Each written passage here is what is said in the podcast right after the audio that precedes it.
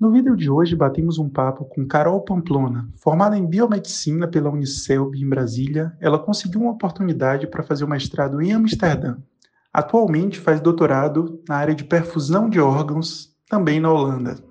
E aí, Gabriel, tudo bom? E aí, Sócrates, beleza? E com você? Tudo beleza, tudo tranquilo, tudo ótimo na medida do possível, né? Já que nós estamos aqui no início de abril de 2021, em plena um dos auges da pandemia, né? Do, do novo coronavírus. Mas na medida do possível, a gente está acabando de sair de um feriado de Páscoa, a gente tem que manter um certo ânimo, né? Com certeza. Evoluindo e hoje a gente vai bater um papo com uma pessoa que também está, que hoje está no exterior. A gente já teve alguns convidados do, do exterior dos Estados Unidos e é a nossa primeira convidada que está na Europa. Vamos bater um papo aí com Carol. Carol Pamplona, chama ela para a tela aí. Que legal, mais uma convidada internacional no nosso podcast. Não, a galera que está vendo aí merece logo se inscrever no nosso canal. Verdade. E vai com certeza gostar muito. Eu estou muito ansioso por esse bate-papo. Então vamos chamar logo Carol aqui para a gente conversar com ela. Vem aqui, Carol, bater o papo com a gente. Muito bem-vinda. E é um prazer tê-la aqui batendo papo com a gente. Prazer estar batendo papo com vocês também. Seja bem-vinda, Erol. Você, eu estava relembrando alguém, porque Yasmin, Yasmin falou, ah, manda as informações dela para mim. Eu falei, não, é como se a gente fosse amigo.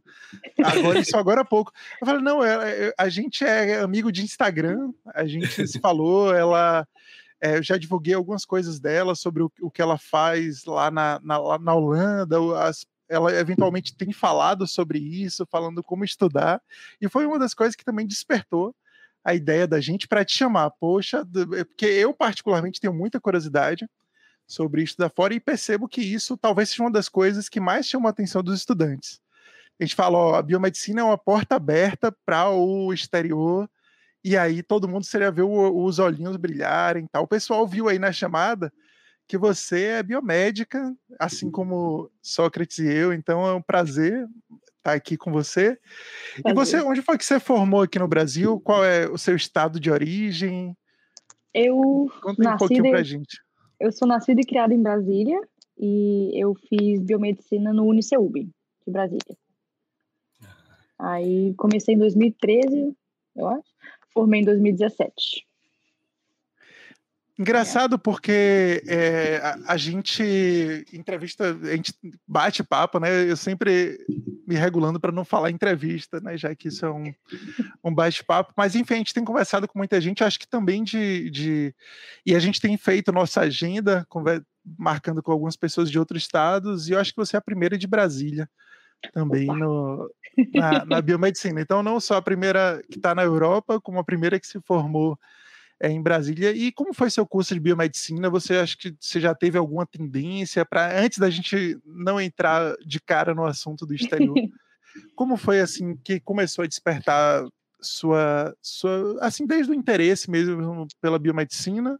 Até foi o que você queria fazer? Já era sair do Brasil? Como é que era isso lá na época da graduação? Bom, você? Para início de conversa, biomedicina em Brasília é agora está crescendo, mas quando eu estava começando foi um pouco complicado ainda, né? Porque tinha biomedicina na UNB e depois não teve mais, porque acho que todo mundo usava de porta de entrada para medicina, então eles tiraram. E aí acho que o Unicef foi um dos primeiros a realmente colocar biomedicina, então o ensino médio não é muito divulgado, né? É, faculdade particular é muito sempre focado para o PAIS, né? Que a gente tem o PAIS ou para o Enem. É, então, biomedicina eu não sabia nem que tinha. Eu sabia que eu gostava da área da saúde, mas que eu gostava mais de diagnóstico do que de tratamento. Eu falava, poxa, não, não, não sei se onde tem onde me encaixa. Então, fiz relações internacionais por um ano. Tipo, nada a ver. Aí, depois, dentro da minha faculdade, que eu estava no UniceuB, eu fui para biomedicina. E o nosso curso, a gente tem muito epidêmio, né? Mas é muito focado na parte de análises clínicas mesmo, no geral é, não tem aquele foco em patologia como algumas faculdades, é bem geralzão. E aí eu tinha vontade sim de fazer, de estudar fora ou de trabalhar fora, porque eu tinha muito interesse em, em perfusão, né? E as opções que tinha era ir para o INCOI, para a Unicamp, e é muito interessante, só que eu queria realmente fazer um estudo bem de base antes, antes de eu ir para uma especialização, como tipo mestrado, né? Que aqui é um pouco diferente do Brasil. É, aí eu vi essa oportunidade, porque todo mundo vai para Portugal, vai para os Estados Unidos, né? E lá a perfusão não tem tanto foco. Aí eu gostava muito de perfusão, queria alguma coisa relacionada ao coração. Falei, bom, deixa eu tentar olhar se tem algum mestrado cardiovascular, sei lá, na Europa. Aí tinha lá, mestrado, pesquisa cardiovascular. Tipo, isso no assim, Google, isso no, no Google. Ah. No Google. Só que também eu fui muito para aquelas feiras de universidade, sabe? De, sim, de intercâmbio mesmo, né? Feira de é. intercâmbio mesmo. Só que, por mais que eles queiram te ajudar, você vai lá, pergunta e eles ficam, ah, é só você olhar aqui no nosso livrinho. Só que, colega, o seu livrinho eu já li, entendeu? E aí, em nenhum lugar tem muito biomedicina. Não tem, é muito direito, é de ADM, mas biomedicina não tem tanto. Aí eu desisti dessas feiras, total. Mas um amigo meu foi para uma e ele voltou para a faculdade e falou: Nossa, Carol, eu fui para aquela lá e tinha um pessoal da Holanda lá que eu nunca vi. Aí eu, é o quê? Aí eu fui dar uma olhada e eles tinham uma bolsa para brasileiros. Que você uma não bolsa concorre específica para brasileira. Ai, que legal. Específico para brasileiros. Aí eu fui tentar com essa bolsa, aí tem algumas opções de, de faculdade que você pode olhar. É, se o pessoal tiver interesse em coisas muito, muito pontuais, assim, eu fiz, eu coloquei vídeo no YouTube para ficar mais fácil, o pessoal entender como é que é o processo de, de aplicação, né, e tal. E aí acabei que eu fui aceita. Eu vim para a Holanda, para Amsterdã. Isso logo, logo depois que, que você terminou a graduação, foi, levou quanto tempo mais ou menos esse término até o foi até a, a aprovação? Ah, não. De quando eu apliquei até quando eu fui aceita, eu apliquei por volta de fevereiro, início de fevereiro ou início de março. E o, o semestre começa em setembro, né? Só que todo. Então, é tipo assim, por volta de seis meses entre você realmente finalizar a sua aplicação e você ser aceito e chamado. Só que para você pegar os documentos, traduzir juramentado, ir no cartório, oficializar. É isso, isso que, é um eu, que eu, tenho algumas curiosidades, porque assim, eu, eu, vou tentar te perguntar, pode ser até uma coisa simples, mas uhum. eu acho que é, muitas vezes a pessoa, é, é, meio que eu vou tentar te, assim, as curiosidades que eu tenho provavelmente são principalmente aquelas que não, não são encontradas na internet. É. Tipo, os detalhezinhos, né? Mas uma, você falou, você mencionou alguma coisa do, do YouTube. Você tem um canal que você fala sobre isso. A gente vai colocar aí para o pessoal ver o, o seu é... YouTube, seu Instagram, e aí eles podem clicar e, e complementar também, né? Porque é interessante Caso você é. acabe mostrando, inclusive, o dia a dia, essas coisas. É, o meu YouTube, na verdade, eu não cheguei a fazer um, um canal específico para um isso. Um vlog. É, porque a rotina foi muito pesada do mestrado aqui. Eu realmente não tinha tempo. Então, foi assim, foram três vídeos que eu fiz, explicando no meu canal do meu nome mesmo. Um foi explicando como é que é o processo de aplicar, as coisas que você tem que preparar. O outro vídeo foi para como é que você, o processo de visto, né? Como é que funciona. E outro vídeo foi as coisas que você precisa trazer, tipo, se você tem é, prescrição médica, você precisa de um remédio, como é que você pega seguro, é, tipo de informação que você tem que ter, como é que funciona a acomodação. E no meu Instagram um dia eu fiz um, um webinar, um bate-papo também com os colegas meus internacionais, mas também uma brasileira do Rio, e eles explicando como é que foram o processo deles, né? E nesse vídeo do meu Instagram eu coloco até preço médio ah, de coisa, tipo aluguel, Bom, compras. Apesar de estar tá lá, eu vou lhe perguntar algumas coisas, viu? A gente vai dar uns spoilers sobre isso. É, tá, só, só uma, uma, uma, curiosidade. Aí você, ainda lá nessa transição, né? Porque eu acho que esse período de transição é um, um período onde, para o estudante, tem, gera muitas dúvidas, né? Eu percebo muitas angústias ali no último semestre de curso, que, é, que são essas angústias, assim, do que do futuro, a incerteza. É, então, a curiosidade que eu tenho, você pesquisou no Google, aí apareceu lá essa opção, e aí, o que é que você fez inicialmente, depois disso? Você pesquisou, bom, é isso que eu quero para mim. É, Qual é, foi o passo é. seguinte depois disso? Poxa, é, foi até muito antes disso, né? Até eu, eu saber o que pesquisar no Google já teve toda essa crise existencial, né? Sim. A perfusão foi uma coisa que apareceu para mim, eu gostava de hemato também, então eu meio que tive um norte aí. Mas no momento que eu me formei, eu passei um ano é, tentando arrumar emprego ainda, enquanto eu me preparava. E, nossa, o mercado estava muito ruim. As opções que tinham para mim não me, não me apetecia, sabe? Então, realmente foi, foi muito estudo, ler sobre, ver em cada é, especialização que você pode seguir com a biomedicina, que tipo de trabalhos você pode ter dentro disso, se o que, se o que tem no Brasil te interessa, entendeu? Você quer ir, por exemplo, para um SABIN e ser o, como é que é o nome? É, analista clínico, é, é o que você quer fazer? Você quer ser um patologista? Você quer trabalhar em perfusão? O que tem no Brasil te oferece o que você quer? Tem oportunidades fora? Então, foi muito, muito estudo nesse meio termo. Você, você saiu do Brasil habilitado, eh, você concluiu biomedicina e foi habilitado em qual área daquelas áreas lá da, do conselho regional? Eu tinha análises clínicas, que a faculdade já, já me dava, e eu tive um estágio bem longo de biologia molecular. Então, eu também tinha especialização em biologia molecular. Eu tinha esses dois, só. Ah, assim. Só não, e... né? E, e, e, como é que funciona? Beleza, você já disse, já é a segunda pessoa que fala com a gente das feiras. Aqui, a gente está falando aqui de Salvador, tanto eu quanto o Gabriel. Aqui no Nordeste tem menos essas feiras. As feiras são mais focadas para a galera do segundo grau, que quer fazer intercâmbio. Verdade. Eu acredito que lá, Brasília ou São Paulo, não sei, deve ter mais focado para o pessoal do nível superior. Então, você é a segunda pessoa que fala dessas feiras eu fiquei com vontade de ir nas duas, tanto na outra de franquias, né, Gabriel? Que o, que já o marcamos, a próxima feira. Já marcamos de ir na feira vai. de franquias. E eu acho super interessante essa dica de participar dessas feiras. Porque afinal você disse que foi, descobriu que tinha uma bolsa, aplicou e foi selecionada para poder fazer esse mestrado. Primeira pergunta que eu quero saber é: o dinheiro que você recebe paga seus custos aí em. É, qual, é a mesma cidade? É... Eu, tô em Groningen agora, mas eu estava em Amsterdã.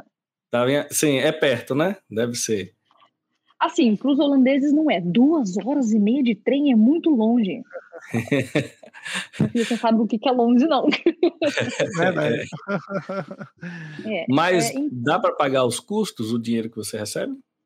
Então, aí, aí que está o negócio. É, é um estudo, não é uma vaga de emprego, né? Então, de, no meu caso, eu não consegui a bolsa, mas as bolsas uhum. variavam muito. Tinha uma bolsa que pagava a sua anuidade, que é, é como se fosse a mensalidade daí, só que você paga por ano. É, tinha bolsas que pagavam a sua, a sua anuidade te davam dinheiro para passar um mês. Tinha bolsas que pagava um, um, pedaço da sua anuidade, mas pagava o seu visto. E deixa eu ver, custos de de. É, gente, esqueci a palavra. Seguro de saúde. Então, depende muito, entendeu, da bolsa que você pega. Mas a grande maioria só cobre a anuidade. E aí, o resto do dinheiro, ou você vai ter que desembolsar, ou você pode tentar trabalhar enquanto você estuda. Só que aí depende do seu estudo e do que o seu visto permite, né? Quando você é brasileiro aqui, você não tem nenhuma... Ah, é outra coisa importante. Quando você tem cidadania europeia, de alguma forma, você paga menos na tuition, na, na tuition na, na anuidade, né? Se você é de fora da Europa, é por volta de 10 a 15 mil euros por ano, que é o, Caramba, é o que a bolsa Hoje isso dá um bom valor, viu? É, mas se você tem cidadania europeia, você paga o valor de europeu, que é 2 mil euros por ano, se eu não me engano. Reduz, assim, muito. É absurdo. É, mas o resto você tem que desembolsar ou você tenta trabalhar, no, no, se você for brasileiro, no caso, 10 horas semanais, 10 ou 16 horas, 16. E se você for europeu, você trabalha o quanto você quiser. Ah. Então é um pouco complicado, não é um processo é, fácil. É. É, eu imagino que essas sejam a, a parte, na verdade, da, das questões financeiras. Eu acho que sempre são é, é o maior empecilho, eu acho, de um de um brasileiro sair daqui e para, especialmente a Europa, né, onde a moeda é muito mais valorizada do que do que a é nossa. É então acho que esse é o maior empecilho. Ah, só uma coisa que eu não peguei bem. A Holanda, então você escolheu você por ser a opção que tinha ou você já já pensou diretamente na Holanda? Foi um pouco dos dois. Quando eu vi o que meu amigo falou das bolsas, eu fui dar uma pesquisada e ver o que, que tinha que me agradava. Aí eu poderia, por exemplo, escolher entre cidades o que, o que eu gostava. Mas como o meu curso que eu realmente gostava era na Holanda, eu escolhi a Holanda, mas ela também me escolheu. Um bocado. É, e, e eu, eu, imagino um pouco, porque eu já conheci alguns lugares e, e Amsterdã, especialmente, foi um dos lugares mais incríveis que eu conheci. Realmente, imagino o seu sentimento pela, pela cidade. Agora, é, aqui no Brasil, tradicionalmente, né, e até em alguns outros países, é, basicamente você tem um projeto no, no mestrado, você já, já foi direto para ir para o mestrado, né? Já na uhum. universidade já entrou. E como era? Você tinha um projeto também? Tinha disciplina? Como que era isso? Ou era só disciplinas de matérias de graduação, é, de pós-graduação, assistia a aula também e desenvolvia o projeto? Ou você só tinha o projeto, ou só tinha aula? Como que, que foi isso aí especificamente? Como é que funciona essa, essa logística? Então, depende muito de curso para curso, é, mas no meu curso específico era metade e metade. Eu não vou com um projeto específico, eu vou para o mestrado cardiovascular, no meu caso. Então, no, é dividido em meio ano de aula, meio ano de estágio, depois meio ano de aula, meio ano de estágio. Só que esse segundo ano você pode fazer um ano de estágio com a aula, você vê o que você quer. As primeiras aulas do primeiro semestre do primeiro ano são obrigatórias e no segundo ano são opcionais. Então, você não vai com um projeto fixo, você procura o seu estágio no que você tem interesse. E aí, no primeiro estágio, você faz só um, é, um report né, do, do que você fez em formato de artigo. E Sim. no seu maior estágio, você escreve a sua tese, que nada mais é do que outro report, só um pouquinho mais detalhado. Mas aí você vai em busca do que você quer. Você tem as aulas para descobrir o que, que eles estudam na área, aí você fala, pô, gostei disso aqui. Aí você vai caçar um estágio. Ah, legal. Dentro da própria universidade com os grupos de pesquisa, não é isso? É, é o, o, primeiro estágio eles recomendam que você faça na universidade, que eles sabem quem tá, quem é seu supervisor, e eles sabem se é bom ou se não é. Mas o seu maior, o seu segundo estágio, você pode até ir para os Estados Unidos, é, Londres, ou, ou, fazer aqui em outra cidade. Você que escolhe.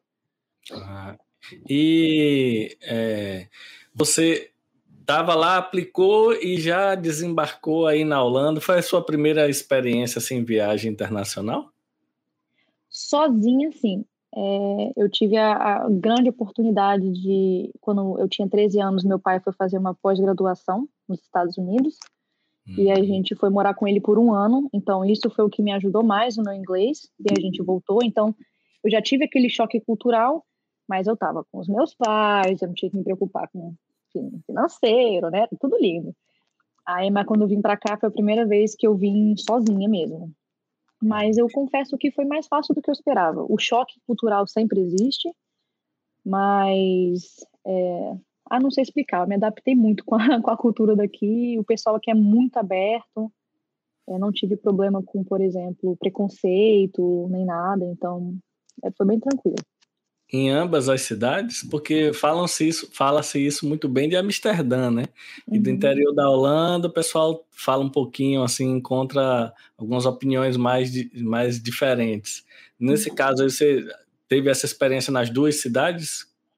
Que você... Sim, na dúvida. Aquele negócio, é, preconceito vai ter em qualquer lugar do mundo, né? Sempre vai ter o pessoal que concorda e o pessoal que não concorda. Mas a cidade onde eu estou agora, que é Groningen, é no, no norte da Holanda, é uma cidade estudantil, basicamente. Então tem ah, gente do mundo inteiro. E é muito ah. tranquilo, muito tranquilo. Mas você pega um trem todo dia de duas horas e meia e eu também estou achando longe. Não, Não né? É. Eu me mudei para Groningen, para o meu, pro meu PhD, né, meu doutorado agora que eu estou fazendo. Ah, ah isso sim, foi é. legal então, né? Porque você começou lá e depois. Eu só fiquei com uma dúvida rapidinho antes uhum. de, de retomar a palavra, que é o seguinte: o, porque tem a parte mais burocrática que eu imagino que tenha sido chato essa parte. Você chegou a mencionar alguma coisa da tradução do diploma. Uhum. Porque, por exemplo, eu fiz uma parte do, do meu doutorado, que ainda está em, fase de, de, conclusão na França, porém eu não tive nenhum, nenhuma burocracia nesse sentido. Basicamente, nossos grupos são parceiros, teve a questão burocrática só de contrato, eles uhum. mandaram um contrato para a Fiocruz, a Fiocruz assinar, mandar para eles, mas eu não precisei traduzir o diploma, só tirei a foto do, do uhum. diploma e mandei. Nesse caso, só que meu diploma ele vai sair todo como, como o da Fiocruz daqui do Brasil, e a única coisa que eu tenho é o certificado, comprovação de que eu estagiei lá há um período. Mas nesse uhum. caso, não, o que você está fazendo inteiro lá, né? Inteiro é. aí, na verdade. É, e aí tem duas burocracias. Tanto você tem que traduzir o seu diploma de graduação daqui para aí, que eu quero saber mais ou menos como é que você fez isso, uhum. e o uhum. trabalho que isso te deu. Mas se por um acaso você pretender voltar para o Brasil, suponho que você precise também fazer essa juramentação aqui, não é? Uhum. Bom, eu não sei como é que é o processo da volta, mas o processo da, da, da, vinda, é, tem muita gente que faz esse, esse sanduíche do doutorado, né, que faz um é. pedaço no Brasil, um pedaço aqui. Sim. Eu realmente não sei como essa burocracia funciona, eu acho que é mais simples, né? É. Normalmente são instituições parceiras. Ah, ah. Agora, para mim, eu confesso que se eu comparar com outros países, especialmente Estados Unidos, a burocracia foi mínima. Tipo assim, Sim. eles pedem muitos documentos, mas não são aqueles documentos impossíveis de achar, entendeu? É, por exemplo, o seu diploma, traduz juramentado. Seu histórico escolar, traduz juramentado. Seu passaporte, faz uma cópia oficial no cartório. É, é, é tudo assim, que são coisas simples. Sim. Então, que eu precisei. Uma lista simples, né? É. Histórico escolar, é, escolar, assim, né? Faculdade. Mas precisou traduzir é, oficialmente de alguma forma ou você mandou em português mesmo? Não, não, eles precisam traduzido para inglês. Não precisa ser holandês. Pelo tá. menos isso, né? Então foi o diploma, o histórico, é, o meu passaporte. Eles pediram carta de motivação e carta de recomendação. Recomendação. É, que são duas coisas que é mais difícil de conseguir, eu acho. Eu não sei como é que é depois de você sai da faculdade, né, aí no Brasil, mas às vezes o pessoal não sabe escrever carta de, de recomendação. É, é, tipo assim, ah, eu recomendo essa pessoa para quaisquer, quaisquer fins. Não serve. Não serve. Tem entendeu? que detalhar um pouco mais, né? Tem que detalhar. As habilidades, os, as atitudes, enfim. Tudo, tudo. E a carta de motivação, que é você falando, você se vendendo. É, essa sou eu, foi aqui que eu estudei, foi isso que eu aprendi, é, é por isso que eu quero a sua faculdade, é por isso que eu acho que a sua faculdade me quer. Aí, Quase um memorial. É, faz uma biografia, entendeu? Mas é tipo uma página quatro, não é um, nada sim, sim. absurdo, mas não é uma coisa que a gente está acostumado a fazer.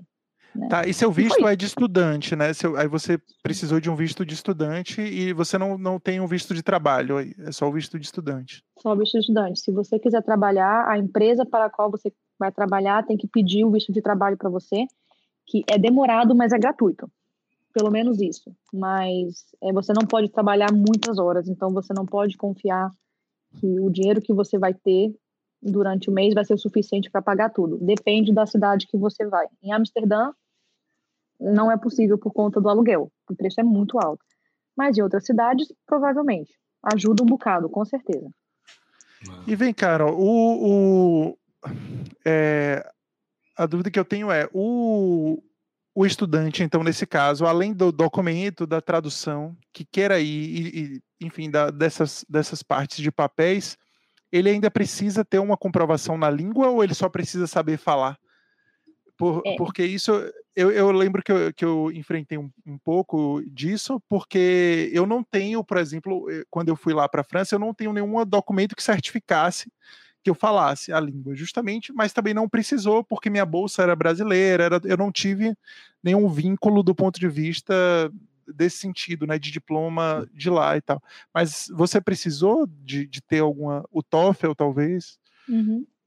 Eles, as faculdades aqui, elas aceitam normalmente TOEFL e IELTS, IELTS, mas você precisa sim. fazer sim. É, se você estudar numa escola internacional, eu não sei como é que funciona, mas normalmente eles pedem sim um TOEFL ou um IELTS com uma nota mínima. E uhum. eu achava meio enjoado eles fazerem isso, mas quando eu cheguei aqui eu entendi. Porque quando você chega no mestrado, é, se você é internacional ou não, não interessa para eles. Você é qualquer, como qualquer outro aluno aqui. Então eles já chegam, já chegam cai matando, entendeu? É, é termo técnico. Então se você não tiver o, o seu inglês, sempre no inglês, na... né? Sempre no é, inglês. Então, Porque... se você não tiver o seu inglês na ponta da língua, quando chegar o termo técnico, complica para você. Eu tive dificuldade na minha primeira semana, entendeu? Tive que reaprender Sim. todos os termos. É, porque então... o dia a dia é outra realidade, né? Imagino. É. e... É, mas é. E assim, e assim, tanto o mestrado quanto o doutorado, eles são acadêmicos ou é na pegada de mestrado profissional, como existe aqui no Brasil essa possibilidade? É, por exemplo, você faz estágio em docência, tem alguma coisa relacionada, além da pesquisa, à, à docência, Ou não, é tipo um mestrado profissional. Você vai lá, faz uma pesquisa, mas sempre focada numa atividade profissional e acabou. Então, é, e em relação à parte de, de, dar aula de docência, é um pouco mais focado no seu doutorado. Aqui, quando você tem um doutorado, você é treinado para dar aula, se você quiser. Uhum. Alguns são obrigatórios, outros não. Mas no mestrado você não tem essa obrigatoriedade. Você vem para cá, faz as suas aulas e, e faz os seus estágios. Mas em relação ao mestrado profissional ou mestrado de pesquisa, tem sim uma diferença. É, quando você aplica, você tem um mestrado de research, né, um mestrado de pesquisa, e você tem um mestrado de applied sciences, que é o mestrado de ciências aplicadas, que é como se fosse um, uma pós, digamos, uma especialização. Então, quando você faz o de applied sciences, ela é mais focada na parte prática. Você vai, por exemplo, é, aprender a ser um técnico de laboratórios, tem que aprender todas as máquinas a fazer o dia a dia. E se você vai para o mestrado de pesquisa, você tem isso no seu estágio, mas você é mais focado na parte de pesquisa mesmo. Então tem os dois e quando você aplica você escolhe para qual que você quer. Hum. E nesse que você está fazendo é qual? O que eu fiz foi de foi acadêmico, foi mestrado ah, de pesquisa. Então normalmente os mestrados aqui são de um ano, se é de ciências aplicadas, mas se é mestrado de pesquisa normalmente são dois. Ah, então tem essa legal. diferença também. E é, é, dois anos semelhante ao que é como é aqui, aqui no Brasil. É. E é. só para e só para deixar, para dar uma quebrada aqui para a galera continuar assistindo nosso podcast para as próximas perguntas. Me conta aí, nesse período curto dá para passear, conhecer bastante a Holanda? Tem que, que tem o que fazer aí, eu sei que tem. Mas assim, nessa loucura de recém-chegada, e aí vai, e tem que é, se organizar para fazer um projeto de pesquisa. Eu sei que tem muitos estudantes internacionais aí, né? Mas assim, e aí dá para tipo fazer essa parte mais de convivência com a cidade, de, de lazer, assim, é, de lazer. Dá. então, é, o meu mestrado foi um pouco diferente, né? Porque aqui normalmente não é por semestre, é por período. Cada período são mais ou menos dois meses. Então, se você pega dois cursos ao mesmo tempo, você tem aula quatro vezes na semana e o resto você faz de estudo sozinho. Então, daí é muito tranquilo. O meu mestrado eram cursos, períodos mensais, então eu tinha, era muito pesado, era aula o dia todo e no final do mês prova. Então era um pouco pesado, mas mesmo assim dá para você, porque a Holanda é muito pequena. Você vai de, de cabo a rabo na Holanda em quatro horas no máximo de trem. Você vai de norte a sul. Então você consegue fazer muito bate-volta no final de semana, tranquilamente. E, e, se você vai gastar dinheiro com comida em casa, você vai gastar dinheiro com comida em outro lugar. E se você faz bate volta, você não paga é, hospedagem. E se você pega um, um, uma promoção do, do, dos trens, você paga, por exemplo, ah, eu pago 31 euros por mês e eu posso viajar o final de semana todo, de sexta-feira, seis e meia, até segunda-feira, quatro horas da manhã. Qualquer trem você pode pegar, né? É. Aí você vai passeando aí tranquilamente. É muito legal, inclusive. É, eu, eu achei. Eu achei realmente incrível tudo que eu, que eu vi em Amsterdã. Desde as pessoas, eu achava isso que a gente estava brincando da língua, achava engraçado, porque você chega numa estação ou em qualquer lugar, a pessoa fala com você em inglês e, fala, você vê ela falando holandês como se realmente. Então, isso é muito deles. A, a, a creio que isso no sistema educacional seja é. bem enraizado, né? As duas línguas oficiais, como como inglês. Eu lembro no, na estação de, de, trem, a mulher veio falar comigo, aí ela falou primeiro em holandês e logo em seguida ela, em seguida ela falou hi, já para ver o que é que eu ia responder. é. E, e aí, bem tranquilamente, sem nenhuma dificuldade no inglês, né? Muito no dia a dia deles mesmo já está enraizado. Muito. Eu tenho meus amigos aqui holandeses, eles me explicaram como é que funciona, né? E desde o, da, por volta da quinta série, é, holandês e inglês. Algumas matérias você tem holandês, outras em inglês, então é bem enraizada, é a segunda língua mesmo.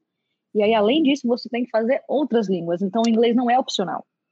Em escola nenhuma é opcional. É, o inglês já é da, oficial, né? Com é, certeza. É, então, quando e... você viaja, é muito tranquilo. Qualquer pessoa. Tem gente que tem mais dificuldade, mas até brasileiro tem dificuldade às vezes. Então, fala aquele aqui, aquele ali, acolá, o pessoal se entende, tá tudo certo, entendeu?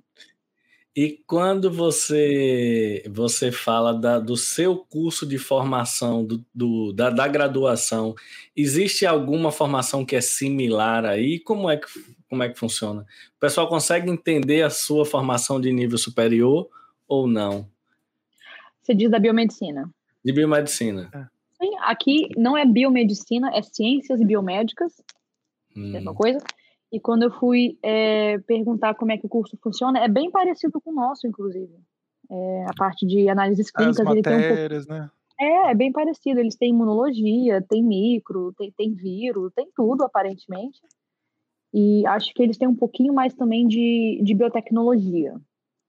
Né? Eles têm um, um pouquinho mais desse lado também, essa parte mais técnica, porque aqui tem um monte de aparelho, então você pode né, aprender o que você quiser. Mas é muito parecido com o nosso, inclusive. Então, quando eu expliquei a minha formação, eles não tiveram dificuldade nenhuma de, de entender o que era. Foi muito ah, tranquilo. Graças a Deus.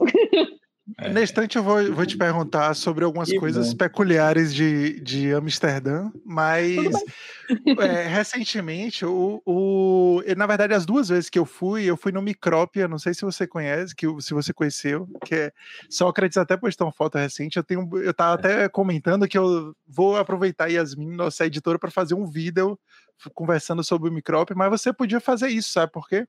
Eu reparei no YouTube procurando, você não tem praticamente nenhum vídeo em português falando sobre o micrópio. Talvez é, você tenha mais habilidade do que eu e mais tempo e mais proximidade para fazer, embora eu tenha muita foto e muito vídeo, porque não tem vídeo em português e é, se eu não me engano, é o maior museu de microbiologia do mundo, é bem interativo, bom para todas as idades, mesmo para quem não é da área é muito legal. De repente, eu podia até convidar a Carol para comentar comigo no dia o vídeo, né? Botar é. ela aí para vamos ver essa ideia. O que, é que você achou do micrópio? Vamos, eu vou, vou mandar umas fotos do micrópio para Yasmin jogar na tela aí no, agora. Mas o que, é que você achou? Eu achei genial. Sócrates viu a foto, mas para ele que tem uma filhinha e, e, pra, e como ele é biomédico, é, para mim foi um dos lugares mais espetaculares, assim, do ponto de vista uhum. de, de ciência que eu vi na Holanda. E tem um laboratório lá, né? Lá mesmo eles têm uma tela com uma, uma tela, não, uma janela onde funciona o, o laboratório deles. Né? É, é muito, muito legal. assim, eu confesso que micro não é a minha área, né? Mas, nossa, quando você chega lá, todas aqueles, aquelas, como é que é o nome, gente?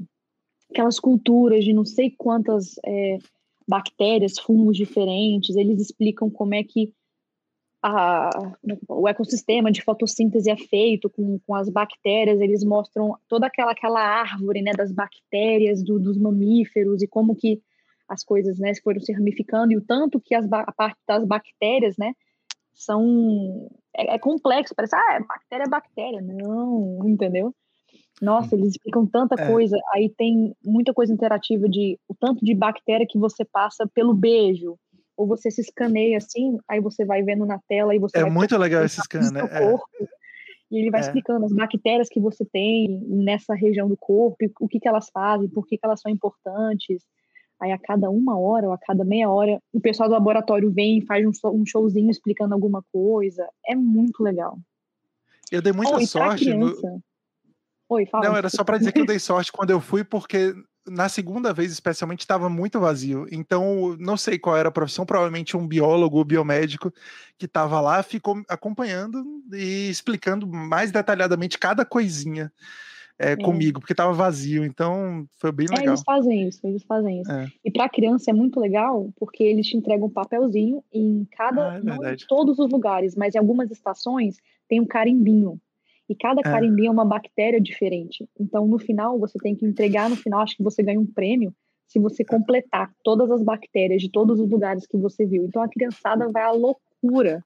É muito legal e é legal que naquelas lojinhas que tem museu depois, Sócrates, eles vendem um bocado de coisa, inclusive placa de cultura. Eu falei, eu acho que é 15 euros uma plaquinha de cultura com, com a bactéria. rapaz, rapaz, vou vender, vou vender, vamos vender placa de cultura, né? Eles padronizam, deixam para a pessoa não abrir e vamos vender para ver se a gente ganha. Porque 15 euros hoje tá valendo. É, eu... Mas, gente, hoje, é, outra recomendação, tem o Museu Nemo que é em Amsterdã. Ah, também. legal, sim. E não é muito de microbiologia, ele tem um pouco mais de química, são, são várias coisas, é física, química, mas tem uma parte de, da parte biológica, que também tem um laboratório que você faz coisas, eles fazem como se fossem workshops. É muito legal. É, é mais para criança, mas a minha criança interior adorou. mas é outra recomendação muito legal. É o Museu de Ciência de Amsterdã. É muito legal um monte de atividades. Depois que você tem filho, no meu caso, tem um monte de atividades que você não fez quando era criança e depois que está adulto fica um pouco com vergonha de fazer, mas se aproveita da criança. Bota a culpa na criança. Fazer. É, bota a culpa na criança.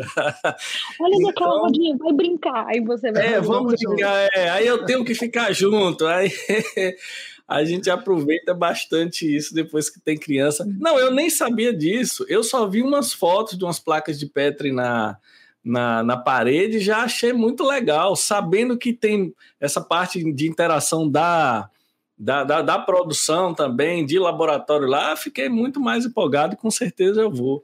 E aproveitando... Eu, eu acho que fica dentro de um. Acho que fica dentro de um zoológico, inclusive, é, ou do lado. Não é dentro do, é, do é, zoológico. É, é meio que dentro, porém fora. Você é. compra os ingressos separados, mas você pode comprar junto, mas é, é do lado.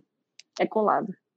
E, e, Carol tinha falado questão de, de, de trabalhar aí. O que eu vejo, é, não sei se vocês acompanham isso, talvez aqui eu acompanhe até mais, é que muita gente que está morando na Europa como estudante não consegue trabalhar os empregos normais, ou, ou se trabalha ganha pouco, aí fica fazendo vlog das cidades europeias e no YouTube e acaba ganhando uma grana com isso. Então, aqui mesmo, de várias cidades, a gente tem eu consigo aqui, né? Já que eu gosto, inclusive, disso.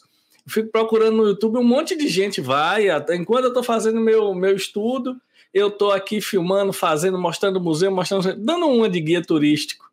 É claro, né? Na, com o objetivo de mostrar a cidade e às vezes até uma fonte de renda interessante para a galera que está aí. Com certeza, e na Holanda eu vejo muito pouca coisa. Assim, a gente encontra muito de Paris, muito de Londres, mas de, da Holanda não, não, não, vejo assim. Pouca gente mostra em português é. as coisas, né? Em grande quantidade, como em outros países não tem, mas tem bastante gente. É só. É, são pessoas que você não tá. É um grupo de pessoas que está fazendo vídeo que você não está acostumado, né? Mas, por exemplo, tem uma colega minha que fez até ensino médio comigo, que ela mora em Amsterdã, faz vlog. Tem. Ah é, Dukes Amsterdã, Ana de Amsterdã, Bruna com dois N's, é, One Way Voyage, Conexão Amsterdã, tudo isso são Instagrams e YouTubes que fazem vídeos de como trabalha, é, lugares para você ver a tulipa nas férias, na, na, na primavera. É, conexão, conexão eu usei bastante para para né, coisa de turismo, né? Eu olhava assim os lugares que eles recomendavam, Amsterdã em Sim. cinco dias. Eu usei bastante. Eu o, é, o site principalmente para ver essas dicas. E, é, mas é achei... é mais Amsterdã, não é a Holanda é, inteira. É, é, é, o que falta. isso que eu, ia, que eu ia puxar nesse sentido, porque aí e, e por que essa sua migração para para outra cidade? Eu vi que ela fica um pouquinho mais no norte, né? Não sei se, se chega a ser algum na, na, no limite ali da, da Holanda, mas é, bem no norte. É bem perto do limite. Por que, por, por que, que foi, você fez essa transição? Hum de Amsterdã para então, pela universidade ou, ou é, foi a trabalho, foi a trabalho.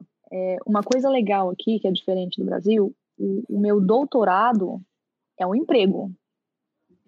Eu não ah, assim, você pode aplicar para uma, uma como é que é o nome, gente? Grants, financiamento, né? Se você quiser. Sim mas sempre tem que estar vinculado a uma instituição. Então, normalmente são pessoas dentro do hospital, médicos ou pesquisadores que aplicaram para um financiamento, ganharam esses prêmios e aí dentro desse prêmio está incluído um PhD. Ah, sim, a gente conversou com Gilberto Sabino, que é um, um, um biomédico que mora nos Estados Unidos e ele comentou sobre esses grants e sobre essas, essas bolsas. É. E eu vim para cá numa dessas grants, né? E eu vim para Groningen especificamente, eu não queria sair de Amsterdã, porque Groningen é uma cidade linda, eu adoro, eu tô adorando, eu tô aqui há três meses só, mas é muito longe daquele centrinho do, das grandes cidades, né? Mas o, o tema da pesquisa que eu queria trabalhar no meu PhD, um dos melhores do mundo é aqui. Então, é alguma coisa de cirurgia? É, é algum departamento de cirurgia? É isso? Eu vi que você colocou no Instagram. Então, é uma Conte coisa que o Brasil não conhece muito ainda e que eu espero muito poder divulgar isso para o pessoal, é perfusão, só que perfusão de órgãos. Perfusão de legal. órgãos isolados. Para pesquisa e para clínico, para transplante.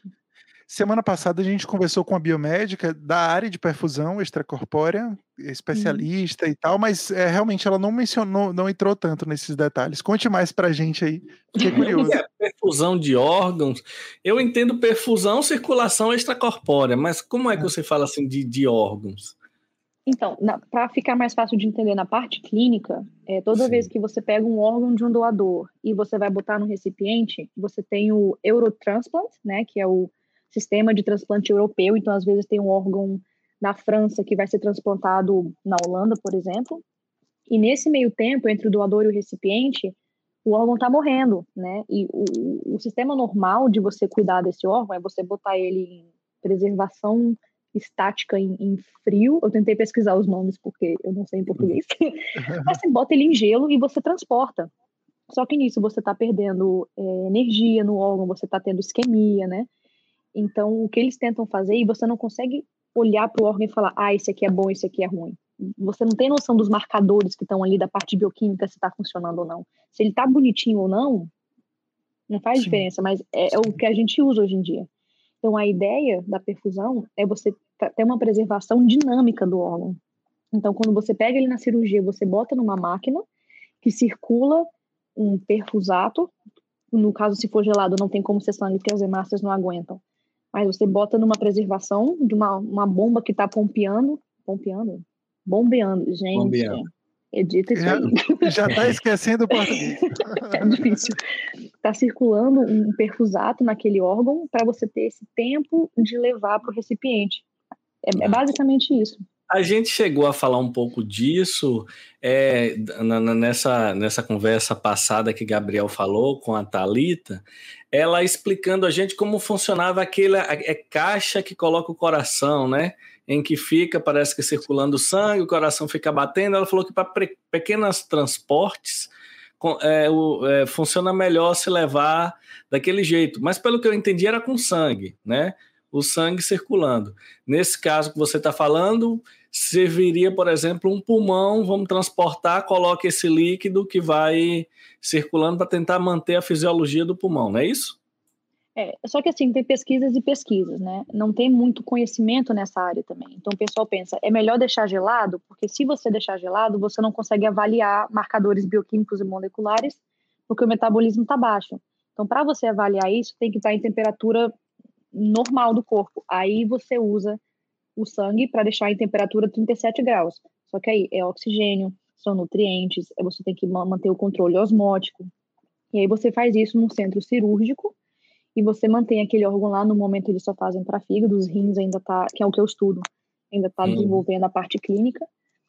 Mas tem fígados, por exemplo, que estão horríveis para transplantar, mas eles botam nessa máquina, avaliam, recondicionam e depois de 12 horas transplantam. E um fígado que era para ser rejeitado, é transplantado. Então, nisso você tem 50% mais de transplante do que você teria é, se você não usasse esse tipo de preservação, tanto gelada como em temperatura normotérmica.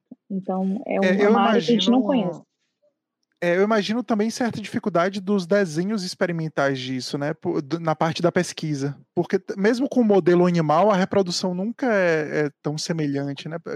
Mas acredito que a, maior parte seja feita com da, da, pesquisa em torno disso. Provavelmente é feita com, em modelos animais, né? Isso. É, normalmente usam porcos. É, é suíno. Sim. Mas é, é, muita coisa que tem que ser descoberta ainda. Mas uma coisa que eles têm certeza é que é, me é melhor você preservar dinamicamente do que estaticamente. E aí a linha de pesquisa aqui na Holanda para isso é muito grande e é o que eu estou fazendo no meu ah. é, PhD agora. Eu faço a parte experimental para descobrir coisas novas, mas o que já é certo que funciona, eu faço na clínica. Eu sou uma, eu sou uma perfusionista de órgãos. Ah, sim, separado dos perfusionistas clínicos. Ah, sim. E, e só para conectar um pouquinho da história, você concluiu o mestrado por aquela uhum. bolsa lá, aplicou uhum. para um doutorado, e esse doutorado aí sim já é com remuneração, é isso? Isso, isso. Meu mestrado é um emprego. Sim. Seu doutorado é um emprego. É, me desculpa, meu doutorado. Meu doutorado é um emprego. Então, ah. vamos, ó, eu vou fazer umas perguntas financeiras. Se não quiser responder, não pergunta, não, não precisa, tá? Mas em relação a custo mesmo, ah. a custos de, de, de locais. Eu vou, vou perguntar primeiro em relação a Amsterdã, porque uhum. acredito que seja pelo menos mais popular, se não a maioria da. E eu acho que é, o, o, preço das coisas, em geral, na Europa, eu achei meio, relativamente semelhante. É, principalmente é, Amsterdã e, e, Paris, por exemplo. A Espanha eu achei um pouco mais barata, uhum. é, em geral, e, e, Portugal, mas e, a Inglaterra talvez um pouquinho mais cara do que Paris um pouco da Libra. da, da, moeda, exatamente. É. Mas, assim, por exemplo, é, hoje, quanto que sai um aluguel em, em Amsterdã, por exemplo, em uma, assim, um local suficiente para um ou duas pessoas, por exemplo? Porque eu não, não falo nem da localização, porque é, é, muito pequenininho, então quase qualquer lugar você chega relativamente rápido, né, é. dentro da cidade. Quanto é que sai um aluguel desses? Cara, depende Mas muito. Amsterdã, comparado com o resto da Holanda, é muito mais caro. Muito. Sim é comparativo de, de, de, Paris mesmo. Então, é, normalmente o pessoal divide apartamento, é, divide ou com mais uma pessoa, ou com mais duas, ou com mais três. Se você divide apartamento com uma pessoa só, eu acho, eu acho que você consegue, uh, não considerando localização, só no geralzão mesmo, entre provavelmente 700 e 1.100 euros por mês. É. É, dá mais aí ou depende menos. da localização, do tamanho. Yasmin, Yasmin vai botar na edição quanto é que dá essa conversão aí, mas é mais ou menos a mesma faixa da, da França. Acredito que seja aí vezes 6 e, e 50, se a gente pensar no, no Euroturismo, mais ou menos, né? É, eu não sei quanto é que tá agora, mas provavelmente seja assim. É, nessa faixa de. Na, eu me lembro que na França, o, eu fui, ó, a, a, primeira vez que eu fui, eu fiquei no local, eu achei no Airbnb uma sorte danada, e mesmo assim não, não, não foi barato, só que na época é, o euro estava a quatro reais mais ou menos, isso em 2018. E era, foi cerca de mil euros, esse primeiro, mil e poucos euros, mas no local excelente, bem no centro de, de Paris. E a última vez que eu fui, a, a penúltima vez que eu fui, eu fiquei na cidade universitária, e, e a, a, própria Universidade da, da, França bancou. Mas eu vi lá nos documentos, era cerca de 1.100 euros o local, a, a estadia na cidade universitária da França. E eu vou mandar uma foto aí para Yasmin colocar também. Eu fiquei na, na no prédio do, das províncias da França, uhum. mas foi cerca de 1.100 euros, então foi bem essa faixa. E olha que a cidade uhum. universitária é mais afastada, e teoricamente universitária, né, poderia ser um pouco mais um pouco mais barato. Mas e, e, beleza, mas aí o cara, a pessoa, né, que vai, ela não tem só estadia para ficar, ela tem além dos mil e poucos euros por mês, ela precisaria aí. Quanto é que você acha que, que precisa para alimentação no mês? Eu achei, já os mercados eu achei relativamente barato. Se a gente comparar aqui com o Brasil, por exemplo. É, é desde de, de, de comidas mais preparadas, assim, aquelas coisas enlatadas, essas coisas, até, enfim, em geral eu achei o custo-benefício melhor do que no Brasil. Óbvio que quando a gente bota a conversão, tudo sai caro, mas para a pessoa que mora aí, por exemplo, para um holandês, você sabe quanto que é o salário mínimo aí na Holanda? Creio que para um holandês o custo de vida seja relativamente tranquilo. É, assim, salário mínimo é uma coisa complicada. Eu acho que por hora eles vão mudar agora. O mínimo é 15 euros bruto, né?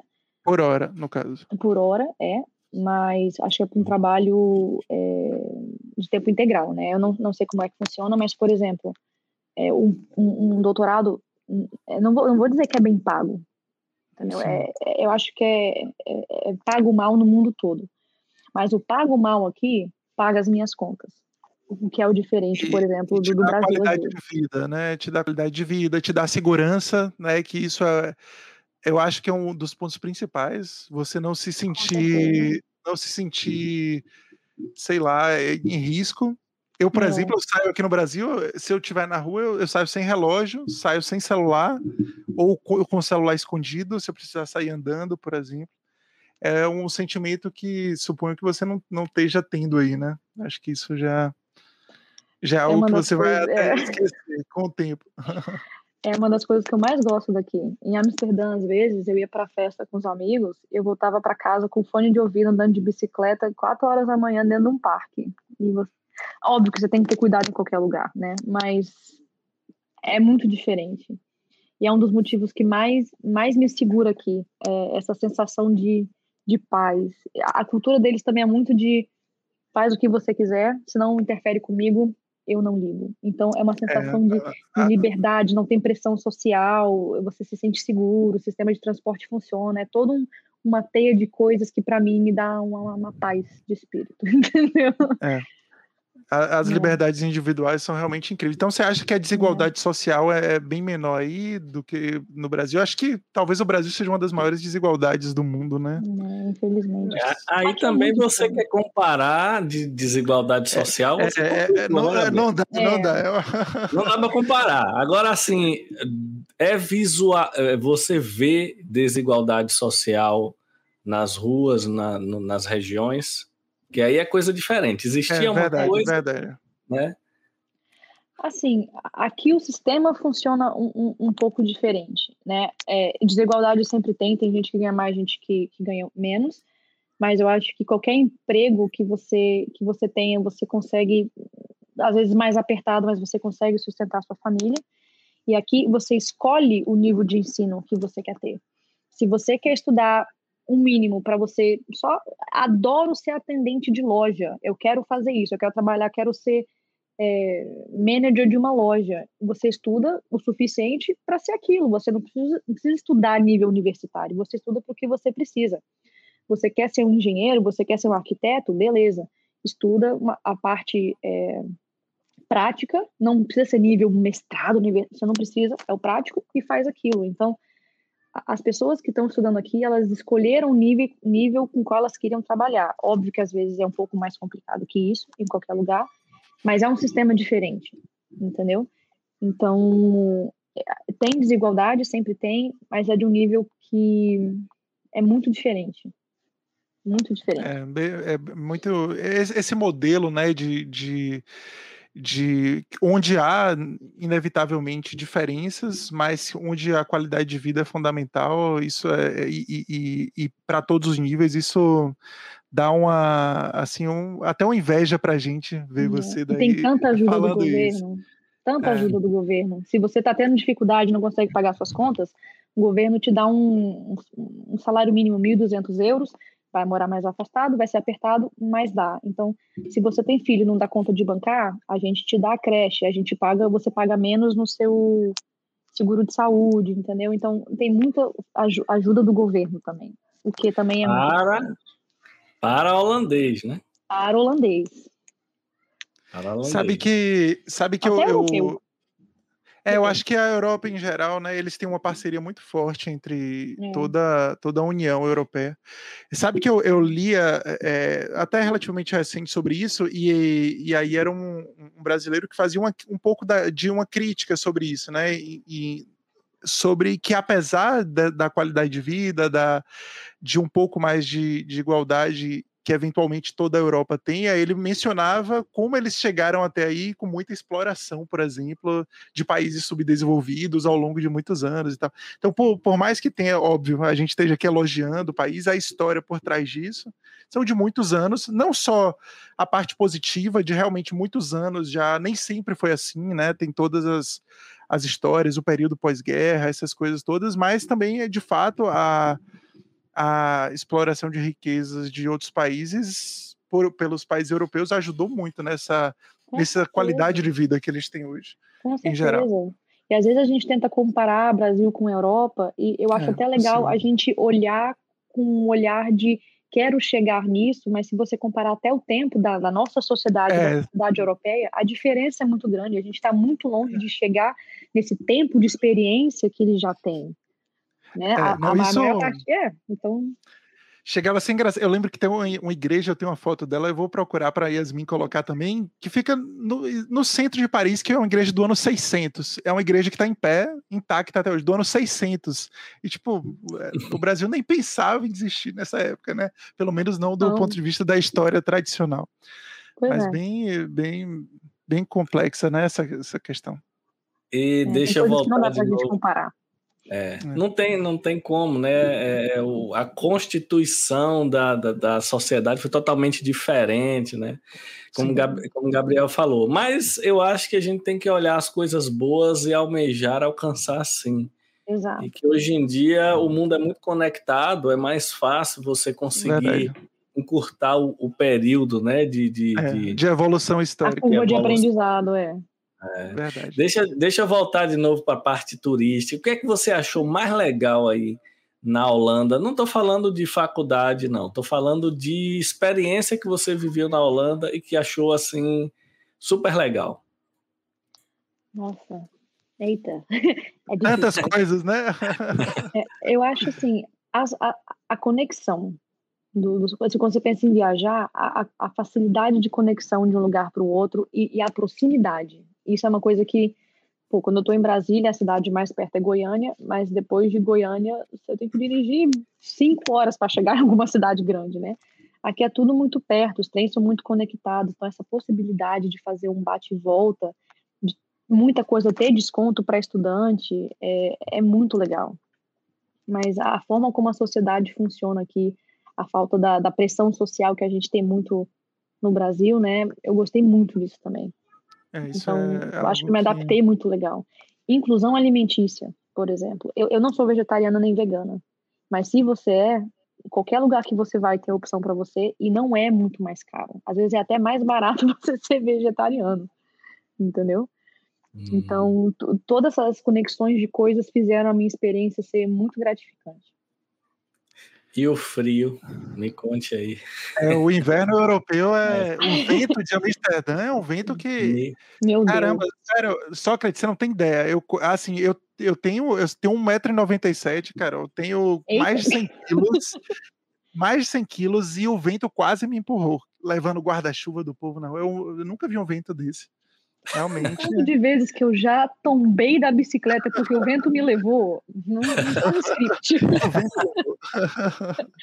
Mas assim, eu não tenho problema com frio.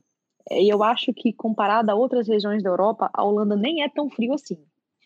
Hum. É, não chega, chega a ser quente como o Brasil por um mês no verão e depois é aquela temperatura bem agradável, 20, 18 graus.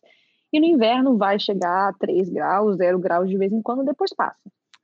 O difícil para mim aqui foi o vento e a chuva. A chuva para mim foi o pior. Não, não sei explicar. Chove o tempo inteiro. Chove muito. Não é, e não é aquela chuva que, tipo assim, chove decente e para.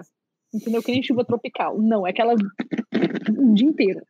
Uma chuvinha, e quando mistura com o frio do inverno, né? Você sair com aquela chuvinha e fina, né, e o vento, a chuva, é verdade. Porque a chuva vem de lado, não tem guarda-chuva, não tem capuz que te protege, a chuva tá vindo de lado.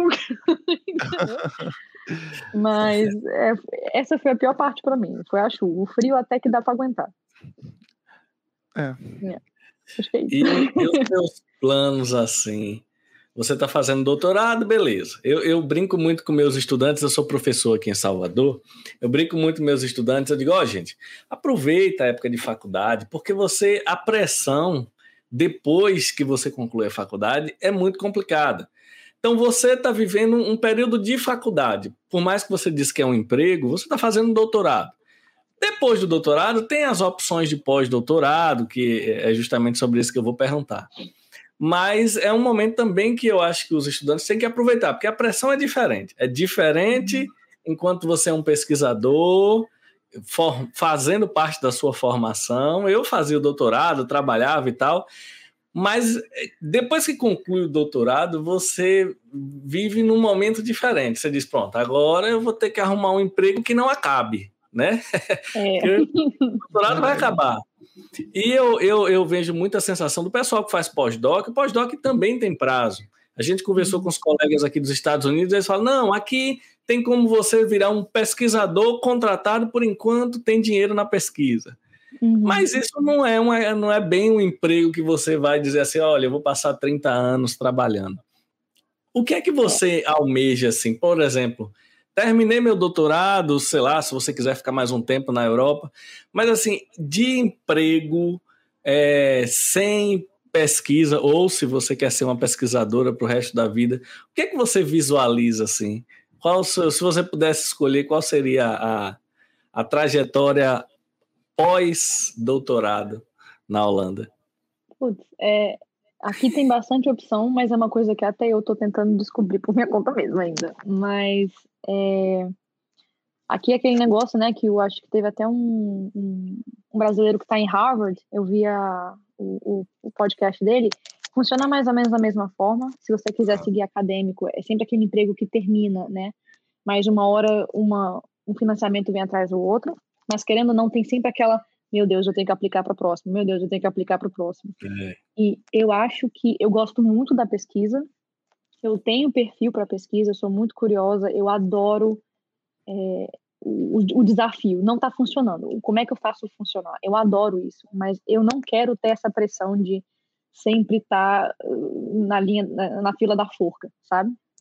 Eu posso até querer continuar, mas se eu não quiser, é, aqui tem muita vaga em empresa farmacêutica, por exemplo, se você quiser trabalhar como aqui tem muita consultoria, muita consultoria em empresa internacional, tem muita parte de research and, and, development, que é quando você vai na parte do laboratório, tem muita parte logística, tem a parte administrativa, é, tem muita coisa de. É, como é que é o nome mesmo?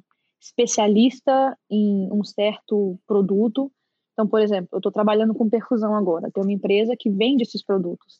Eu posso ser uma consultora ou uma vendedora dessa marca, eu vou nos lugares, eu vou nos laboratórios que querem encomendar, eu explico aquele produto, né? É uma das coisas que eu gosto. Eu gostaria muito de ser especialista em alguma coisa e ajudar as pessoas a, melhor, a melhorar o meu produto, mas também a vender o produto certo para aquela função, para aquela instituição, né? Mas tem, tem muitas opções até, que até eu ainda estou descobrindo. Mas eu acho que eu gostaria muito dessa parte de especialista de produto. Eu acho. Mas eu como é que é funcionaria? Mas como é que funcionaria isso? Porque assim, Enquanto você é pesquisador, é uma coisa. Pesquisador uhum. tem toda a facilidade do ponto de vista de legislação, né? Mas nesse caso que você está falando aí, é um emprego como qualquer outro. Uhum. Consegue estrangeiro com a mesma facilidade pelo fato de envolver ciência de alguma forma? É, sim e, e não, né? Quando você tem um, um doutorado muitas portas se abrem. Você é um pouquinho mais focado para uma área específica, né? Mas as, as portas se abrem. É, mas aqui é muito, especialmente para consultoria, é muito interessante você ter o holandês, que apesar da empresa ser internacional, muitos dos seus compradores vão ser regionais. Então, às vezes, você tem sim um empecilho do holandês, mas se você vem para cá para fazer um doutorado, por exemplo, o meu doutorado paga as minhas aulas de holandês, até um certo nível, até uma quantidade de horas. Mas então, eu posso aprender pelo menos o básico, mas é um pouquinho mais difícil e aqui não tem contrato permanente tão, tão fácil. Você tem que ter um contrato, eles sempre te contratam por seis meses ou um ano. Se eles te quiserem por mais tempo, eles renovam e na segunda vez que eles forem renovar, aí sim tem que ser um contrato é, indefinido. Hum. Aí você tá um pouco mais seguro, mas eles podem te demitir a qualquer hora também. Então, no final das contas, não faz diferença. Mas é melhor do que saber, ah, o meu contrato termina em três anos e não tem mais financiamento. É, né? verdade. É, Só em ter eu a, trabalho, eu trabalho com imunofluorescência em paciente transplantado, né? É, é, trabalho aqui com análises clínicas e o, o kit que eu utilizo para imunofluorescência é de uma empresa holandesa e eu achei interessante que é, eles fazem um, um tem, tem o, a assessoria científica e que uma vez o assessor me mandou um vídeo como ele faz o procedimento. E eu achei assim interessante porque eu disse, eu não vou fazer assim de jeito nenhum. Eles fazem um trabalho muito trabalhoso para fazer uma coisa simples. E eu disse, não, como ele não, mas é assim que a gente faz há trocentos anos. Eu digo, é, mas eu não vou fazer assim não. Porque eu achei muito né, um protocolo seguido, mas eu disse: não, não dá para melhorar esse protocolo, não, porque eu não vou fazer assim de jeito nenhum. Ele, não, mas é porque é assim o protocolo, de vou nada, não vou. O holandês é um pouquinho assim mesmo. Eu achei. É isso, tá, eu, eu contei essa história para talvez fosse até uma questão individualizada de uma pessoa, mas eu achei muito assim. Eu digo, Não, companheiro, eu não vou gastar 100 ml de, de, de solução para uma coisa que eu posso gastar 50 microlitros com a mesma finalidade. Eu não estou falando de reação, estou falando de cobrir uma, uma zona de reação. Aí eu boto uma gotinha, não preciso botar dentro de uma jarra com 50 ml, enfiar a lâmina dentro. Ele, não, não, mas que a gente faz assim, usando pipeta de vidro para pegar não sei o que. Eu digo, não, companheiro, aí não, não. Resultado. Eu achei muito assim, tipo assim, descobri um protocolo e é aquele e acabou.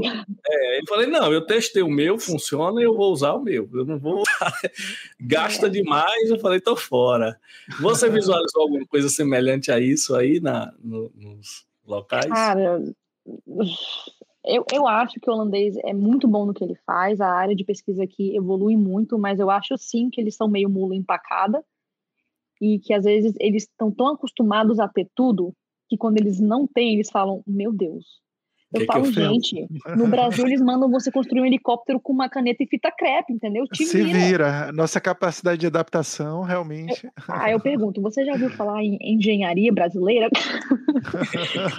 ah, então, tipo assim, meu, os meus colegas ficam às vezes pasmos com umas soluções que eu acho, tipo, simples. Ai, gente, eu, eu quero tentar achar uma forma de deixar essa porta desse freezer aberta para ficar gelado, mas não tanto. Eu falei, tipo, sei lá, coloca isso aqui no meio. Eles, nossa, como é que eu não pensei nisso?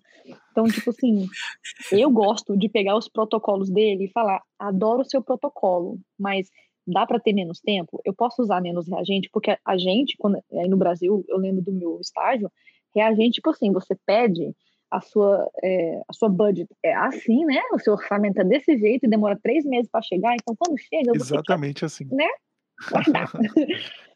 Então eu falo, não, gente, vamos melhorar isso aqui, eu preciso que esteja melhor, mais rápido e, e, funcione da mesma forma. Então eu adoro pegar os protocolos dele e falar, vamos melhorar isso aqui, porque tá tá muito tá muito na mamata para vocês, não, é para ser assim. É, é, isso que você falou agora, eu lembrei. Talvez a facilidade em ter tudo é, assim, em ter equipamento que eu falo, né? Porque além de ser mais barato, chega mais rápido, tudo isso é, não só aí na Holanda, como em vários outros países, Estados Unidos, talvez nem tenha necessidade desse tanto de gambiarra que a gente inventa, né? Porque é o que eu falei, o cara falou, não, pegue um, uma centrífuga e coloque um falco de 50 ml e você roda. Eu digo, mas 50 ml por quê? Ele, não, porque é assim que está no protocolo. Eu digo, mas eu não tenho essa centrífuga aqui e não vou comprar. Eu tenho que usar um tubo de 15. Ele, mas como? Eu digo, é, não tem, não vou comprar e não tem como. Eu tenho que usar um tubo de 15 porque é o que eu tenho. Não adianta eu querer fazer com, como você faz, que eu não vou ter os equipamentos. Eu vejo isso tanto, gente. Eu morro de porque eu vejo isso todo dia. Teve um dia que a gente estava centrifugando sangue, né, para fazer a divisão plasma e, e hemácias. Hum. E, tipo assim, a gente centrifugou o tubo e as hemácias estavam todas presas no fundo. Né? E aí a gente tentava homogeneizar e as hemácias continuavam grudadas, porque a gente né, centrifuga muito forte. Ele, uhum. não, eu vou, eu vou pegar isso aqui, eu vou botar num vórtex especial ali, que aí ele esquenta, aí mexe. Aí eu falo, amigo, já tentou virar ao contrário e fazer assim, que a água passa na hemácia? Aí ele, como é que você fez isso? Eu falei, você pega, você vira e você Inverte. mexe. aí ele, meu Deus. Pronto. Então bateu certinho com a impressão que eu fiquei. Porque eu é. fiquei impressionado, porque ele dizia assim: não, você pega ali 100 ml de solução, coloca num jarro copper, que é aquele jarro de vidro, uhum. coloca a lâmina dentro. Eu digo, mas vem cá, eu não posso colocar uma gotinha em cima da lâmina, não, que dá no mesmo. Ele, não, mas é porque tem que introduzir a lâmina inteira. Eu digo, não, mas a minha área de reação é pequena. Se eu botar o líquido em cima da área de reação, dá no mesmo jeito. Eles ah, travam, tela azul. Você pergunta, eles ficam tipo. Eu senti, eu senti isso. E outra coisa que eles acharam estranho nessa pessoa que eu conversei, porque existe uma caneta hidrofóbica que você circula. Quando você vai trabalhar com lâmina, circula isso aí, deve ser besteira, né? Só que aqui é muito caro, é 500 reais. Eu não vou comprar Meu uma caneta Deus. hidrofóbica nunca. Que é uma bobagem, é um piloto com um líquido hidrofóbico que você circula para você poder pipetar na lâmina sem espalhar a água. Uhum. Aqui é 500 reais. Eu não vou nenhum lugar. Aí eu comprei uma vela de aniversário e faço um círculozinho com a vela de aniversário e, e, e, acabou. A função é só não deixar o líquido espalhar. Aí o cara falou: como é que você está fazendo isso com a vela de, de, de, de cantar parabéns? Ensina, filho. Fico, é, é, é, é, parafina, hidrofóbica, ué. Aí os caras não estão acreditando que você faz isso. Eu digo, é, é, é, não é hidrofóbico. A função não é fazer reação, é só de, não deixar o líquido espalhar. Aí eu falo, olha, se for colorido é até mais bonito que no microscópio, quando a fluorescência bate, a ultravioleta bate. É luz assim, né? brilhando. Mas é, eu acho que às vezes, Adorei. por eles terem essa facilidade, às vezes eles, eles decoram como faz. Eles não entendem por que, que cada coisa tá ali, por que que tá ali. Né? Então, quando a gente tem que fazer as nossas gambiarras, a gente tem que pensar, pera, o que que eu quero fazer, qual que eu, como é que eu quero e como é que eu posso andar em volta. Eles só seguem o protocolo porque não precisa lembrar, tem tudo ali na bancada. É, eu fiquei então, com essa eu penso muito com os meus estudantes. Eu falo, tá, Ainda para, você bem... não tem isso, como é que você faz? Ainda bem que você tirou essa dúvida, porque eu fiquei com essa impressão. Eles, não é possível isso, não. Ou eu, ou eu sou totalmente estranho, ou realmente a galera é meio fechada é seguida. É brasileiro. A gente está acostumado a ter pouco, a fazer o melhor, o máximo com pouco. Eles não. Mas o holandês adora um, um protocolinho, adora, não vou o passo a passo mais, mais fechado, né? Aí quando eu cutuco, eles ficam todos desconfortáveis. O que, que você tá fazendo? Eu falo, uai. Ah, mas só você pegar isso aqui e pipetar com aquilo ali. Eu falei, tá, e se você não tiver aquilo ali? Se tiver numa emergência, como é que você faz? A galera trava. Então, eles acham que eu sou sensacional, às vezes, porque eu tenho umas ideias loucas. Eu falo, não, gente, é só porque vocês não, não vão para maior. Fala, fala logo, é porque eu sou brasileira. Eu falo. O engraçado é a mentalidade de brasileiro. Eu falo. Tem uns, tem uns vídeos no YouTube aqui que a galera faz na resenha, né?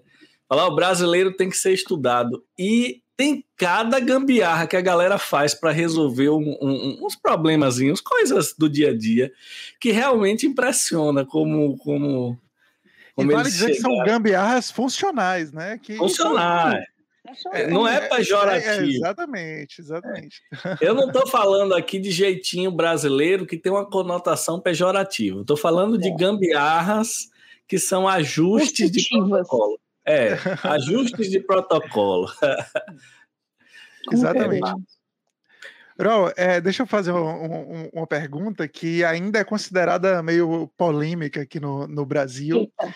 E, inclusive, Sócrates ele perguntou para você uma das coisas que mais tinha chamado a atenção para você aí na, na Holanda, especialmente em Amsterdã, e foi, de fato, para mim, pelo menos, o que mais me chamou a atenção foi isso duas coisas. Uma era a forma como a população lida em relação à prostituição aberta, né, totalmente livre. Não sei se Sócrates sabe. Lá tem um, um bairro que é o, o Red Light District, que é um ponto turístico.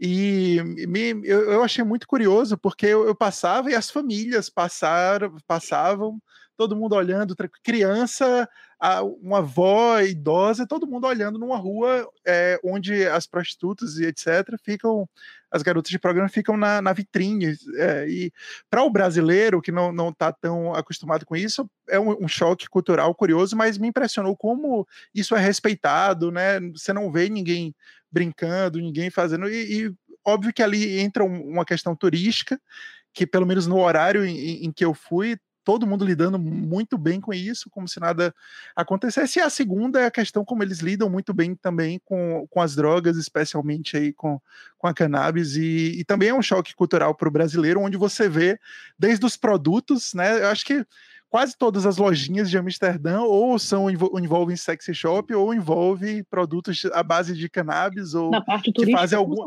ou que fa, exato ou que fazem alguma conotação. Como é que você é. lida com isso? E, e, e, mais especialmente, né, mais especificamente, o que é que você acha da, de, da legalização da, das drogas, por exemplo? Eita.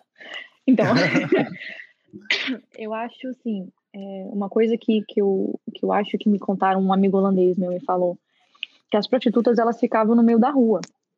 E isso gerava um monte de, de violência em volta disso, um monte de, é, de estupro, de roubos, né? A criminalidade aumentava naquela região. Então, onde eles tentavam bloquear as prostitutas, elas só apareciam em outro canto. Não tem como você prevenir. Então eles falaram: já que eu não posso prevenir, deixa pelo menos eu falar, já que elas estão fazendo mesmo, deixa elas fazerem em um ambiente controlado, de uma forma segura. Entendeu? Exato.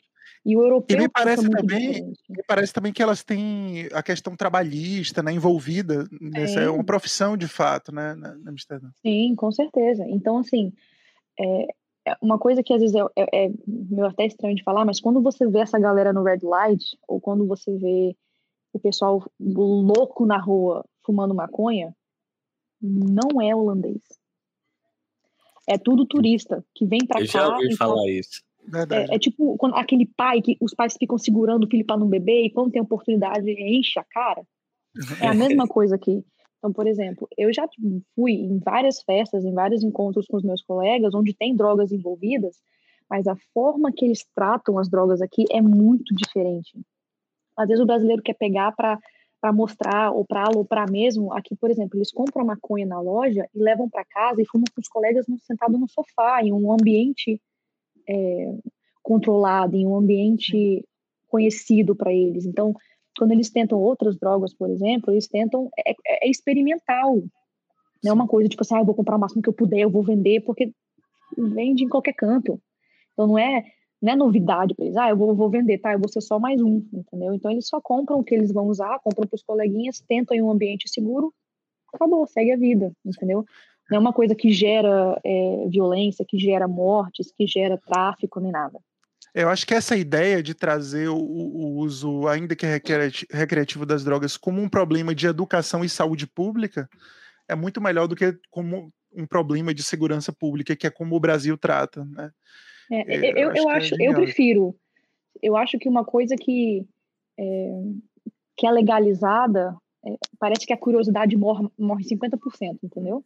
Tipo assim, tá uhum. ali, se eu quiser, é acessível, entendeu? Então, acho que a galera faz de uma forma não precisa se esconder tanto. Então, por exemplo, uma coisa que eu descobri aqui recentemente é que em festivais, se você, por exemplo, pegar êxtase, se um policial pegar no seu bolso e tiver um monte, ele te leva embora, porque aí é tráfico, não é, entendeu? Sim. Você estava vendendo.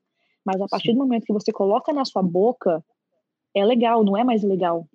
Ele não pode te prender porque você tá louco. Porque se você passar mal e você for num hospital, você tem completa liberdade de falar: eu tomei êxtase, eu, eu tomei, não sei nem como é que fala é, eu estou sobre o efeito de êxtase, Perfeito. eu estou sentindo tal coisa, eu estou passando mal, me ajuda. E saber que ele não vai ser preso por conta disso.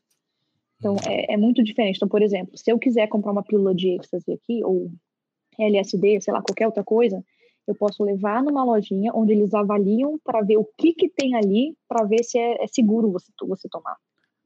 É isso que eu acho genial, por conta da, da padronização, né? Tem a questão do controle de qualidade, tem, é. enfim, são empresas que produzem isso, né? É. Mas assim, ecstasy e LSD são ilegais, tá? Sim, Mas sim. se você vai, no... vai, vai fazer de qualquer forma, pelo menos tá aqui e faz de forma segura, entendeu? Que Mas é a, a maconha é muito tranquilo. É, de redução de danos. É, é, é, é, também diferente, porque as realidades são muito diferentes. O Brasil é muito maior do que a Holanda. Tem hora que quando a gente pensa assim num. É, tem hora que eu penso assim, todos os países deveriam ser pequenos, porque tudo você controla melhor. Verdade. Você, aqui, a gente citou num, num, podcast passado que eu perguntei a uma colega, um, um, uma biomédica esteta, uma dica de viagem, aí ela citou Gramado, lá no Rio Grande do Sul. Esse é um exemplo fantástico. Porto Alegre ali do lado, perigoso pra caramba, complicado, segurança pública em Porto Alegre tá horrível, todo mundo fala isso. Aí você anda 80 quilômetros, tá numa cidadezinha pequena, controlada, turística, tudo bonitinho. A sensação de insegurança, que parece o fim do mundo em Porto Alegre, 90 quilômetros depois você tem uma sensação semelhante a que você está tá, tá mencionando. É, eu é, entendo o medo, eu entendo o medo. O Brasil é muito grande, as fronteiras são muito grandes para você saber o que está entrando, o que está saindo. Eu, eu, eu é, entendo o medo, sabe? Mas. Ah, os países deveriam ser menores. País grande demais, eu só vejo problema nisso porque fica grande, é difícil de controlar. Até no momento desse de pandemia, o norte tá, tá de um jeito, o sul tá de outro, aí depois inverte, e o país nunca se resolve, porque como ele é, é muito grande. E achar capacidade para ir para todo canto. É, né? pois exemplo, é. Pessoa para vacinar, quem é que vai vacinar? Ah, leva todo mundo para todas as regiões, não é? É, é não é, difícil, assim. é grande. Entendeu? Você, na região é. amazônica aqui, para você vacinar a população ribeirinha, você envolve barco, avião, helicóptero, ah, não sei o quê. Eu acho que tem regiões do Brasil que a vacina deve sair uns dois mil reais a dose, é, porque é tanto custo de transporte envolvido que é complicado. É. E deixa eu aproveitar e, e perguntar assim, não sei se é, é, é você já teve contato com o pessoal para falar desse assunto. É, tem rei na Holanda, não tem? Tem família tem, real?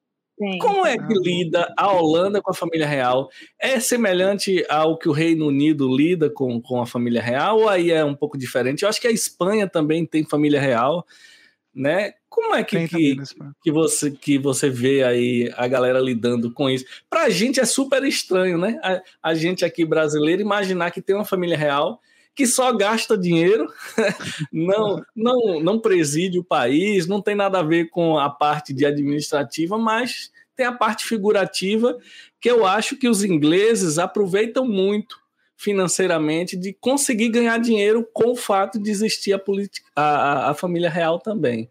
Como é aí na Holanda? Isso é mais discreto ou, ou como é? Que os holandeses lidam com a família real, assim? Bom, eu tenho um namorado holandês e, e, três amigos holandeses. Então, minha opinião é baseada nisso, tá? Minha estatística Sim. não é lá muito maravilhosa. Mas, Mas, já é, pelo menos você não só está falando com turista. Já é, já é um estudo de caso, é, já dá um é, já é um estudo de caso bom. É, então, então, assim, é, o, o, rei aqui é, é muito menos é, divulgado na mídia do que a Inglaterra, eu acho, com certeza. Mas, assim, é aquela monarquia democrática. Meu filho, é, entender esse sistema aqui é meio de doido, mas basicamente você vota para ver quem hum. vai para o poder, né, primeiro-ministro e tal, mas ainda assim tem a família real que você não escolhe. Então ainda é uma monarquia, mas também é democracia. Então, tipo, negócio meio de doido. Então, assim, o, o rei não tem lá muito poder, ele pode virar e falar, não, não gosto, mas aí se o, todo o parlamento virar e falar, ah, mas a gente quer, passa, entendeu? Então o rei é muito mais uma figura figurativa, pública, né? é muito mais figurativo do que realmente ativo no governo, entendeu? Então, por exemplo, eles têm um salário que é absurdamente alto e nenhum holandês gosta disso. Eles acham é um gasto de dinheiro eu entendo, porque é a sua figura pública, né, que estão postando na mídia, se quiserem falar mal, é a sua cara que tá lá e tal.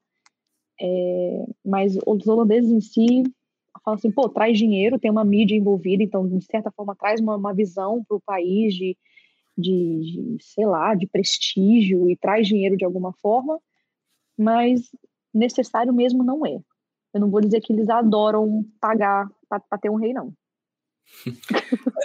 Os ingleses eu já tenho uma impressão que já gostam mais, né? É, eu acho que criou, eles criam um laço muito forte com aquilo, né? Você vê hum. as criancinhas indo, não é só turista que vai ver e que gosta da rainha, né? Eles criam, tem o hino da Inglaterra, né? Já é muito patriota, não sei se o da Holanda é, hum. é, mas eu acho que a Inglaterra toda tem um, um, uma tradição aí em torno da, da rainha que é bem forte. É. Até o mundo todo, né? Com, é, tanto é que é a única todo. que a gente conhece. É. Mas eu acho que a Inglaterra ganha dinheiro com a família real existir, é, porque é, movimenta a mídia, muito, né? né? É, é. turismo, é, é. tabloides, não sei o que. Eu acho que eles conseguem fazer uma divulgação. O nome da, do Reino Unido rodar muito com essa história da família, ou criticando ou elogiando, não importa. Verdade, verdade. Eu, eu tô no YouTube já, eu tenho um canal do YouTube, é, é, Carol, e eu, eu descobri uma máxima que é verdade. Não existe mídia negativa. Se você Concordo. entrar em qualquer mídia para falar mal de Gabriel, para falar bem, lá na frente vai dar no mesmo. Então, Verdade. se ele souber aproveitar. Então, por exemplo, se um país criticar muito uma família real, por exemplo, mas se isso rodar o mundo demais, no final é bom, é, eles vão lucrar do mesmo jeito. Então eu. eu... Fale mal ou fale bem, mas fale de mim. Fale de Sabe, mim. Isso acredito. Sabe que esse, esse papo me lembrou uma conversa filosófica que eu estava tendo até com o meu chefe essa semana, onde a gente falava, aqui no Brasil, nessa época, embora eu não seja religioso, tem aquela coisa do Judas, né, de queimar o Judas, não sei o quê. Sim. E aí ele falava sobre isso, refletindo sobre a mídia positiva que Judas teve sobre Jesus, teoricamente. a gente nessas é. conversas, assim. Porque, por exemplo, se, apesar de, de, teoricamente, na história bíblica, ele ter ele ter traído Jesus, né? Foi isso que fez com que Jesus ganhasse a mídia e até hoje seja conhecido. Talvez se Judas não tivesse traído Jesus, né? a, a gente nem soubesse. É. É não teria isso. ressuscitado. Ele não seria é. exato, não teria ressuscitado, não teria sido crucificado, não teria Pois é. Mas é uma, uma, uma, alusão interessante. Eu acho que esse é um tema para um podcast inteiro, só debatendo essas histórias. Mas que é, eu acho que hoje, no mundo atual, eu acho talvez sempre, mas eu estou falando hoje porque é quando eu estou vivendo. Essa história de mídia, quando bem aproveitada, tanto faz se é boa, tanto faz se é ruim em curto prazo, o ruim lhe atrapalha, mas em médio prazo, que o pessoal esquece, é, eu acho que mídia é sempre boa em, em longo prazo. Ruim ou boa, ela vai virar boa. E essa galera relacionando com essa família real, eu acho que quem explora bem isso, no final consegue o país ter uma arrecadação associada também, né? Mas eu, eu, eu perguntei para saber essa relação. Os holandeses adoram o rei, falam, oh, que legal, leva as crianças, oh, vamos lá ver o rei, como é na Alemanha, ou na, na, no Reino Unido. Ou, não é tão, não são tanto, o amor não é tão grande assim não, né? Ah, eu, não, eu não tenho certeza, porque nesses dois anos que eu estava aqui, eu, por exemplo, não ouvi nenhuma notícia, o rei vai estar tá desfilando em tal lugar. Acho que o pessoal da região vai lá e dá uma olhada, mas acho que não tem fanático assim, não. Mas o que o holandês realmente gosta é de uma festa e de beber.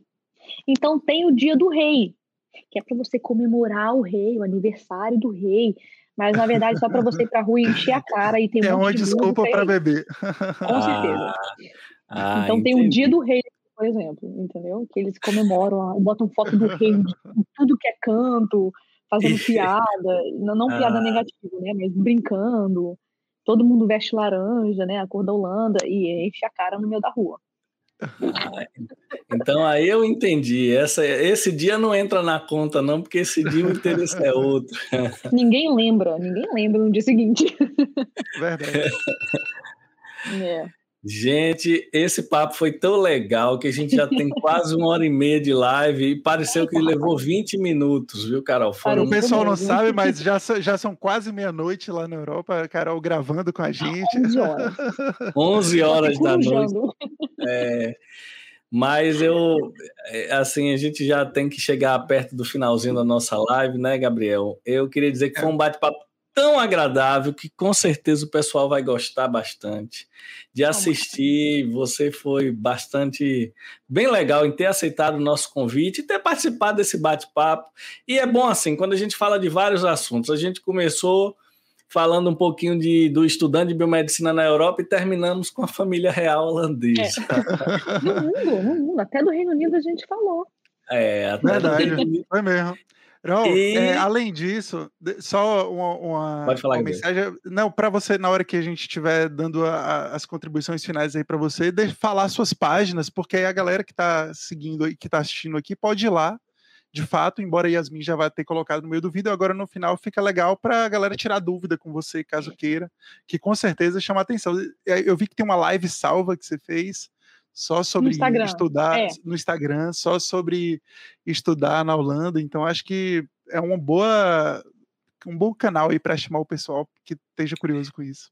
E essa foi de todas as os podcasts que a gente gravou, o que mais eu e Gabriel ficou brigando para falar. Gabriel foi, falando, eu, ainda, eu, para perguntar. e é se a gente tivesse gente. mais, se, isso quer dizer porque se a gente tivesse mais tempo, eu ficava aqui ainda teria duas, três horas para perguntar. Mas é bom porque fica, a gente guarda junto com as perguntas da galera para uma próxima, uma próxima a gente convida ela de novo. Sem e problema. aí bate esse papo, que realmente é muito interessante. A gente vê que o nosso curso de graduação ele abre portas né, da comunidade científica do, do, do mundo todo. Né? Eu, E eu fiquei feliz em saber que tem um curso semelhante à biomedicina aí na, na Holanda. Então, biomedicina é muito grande na Holanda, muito. Ah, ó, que legal. Não tem porta, a porta, porta tem. Agradeço muito bastante feliz, e foi um prazer. Foi um prazer, Fiquei muito feliz. Muito próxima, próxima vez que eu for em Amsterdã, vou marcar com você alguma coisa. E ainda é sempre bom alguém do local, né? Fica sempre facilitando. Enfim, Te levo nos espero... cantinhos que ninguém vai. Maravilha. Eu, eu... Foi um prazer, ó. obrigado. Prazer, gente. Obrigada pelo convite. Adorei conversar com vocês. Saudade do calor brasileiro. E, e, esse bate-papo, a gente parece que a gente se conhece todo mundo aqui há muito tempo. É esse o objetivo do meu podcast, mas a gente não se conhece pessoalmente. Espero que a gente se conheça, porque a biomedicina ela é um curso que a gente, quanto mais unido, fica melhor para todo mundo, né? Então, Verdade. muito obrigado. Diga suas redes aí para a galera ir lá mandar direct para você, lhe dar trabalho. Aqui ou manda por mensagem depois? Não, pode falar. Pode ser aqui que a gente coloca ah, é. também na tela.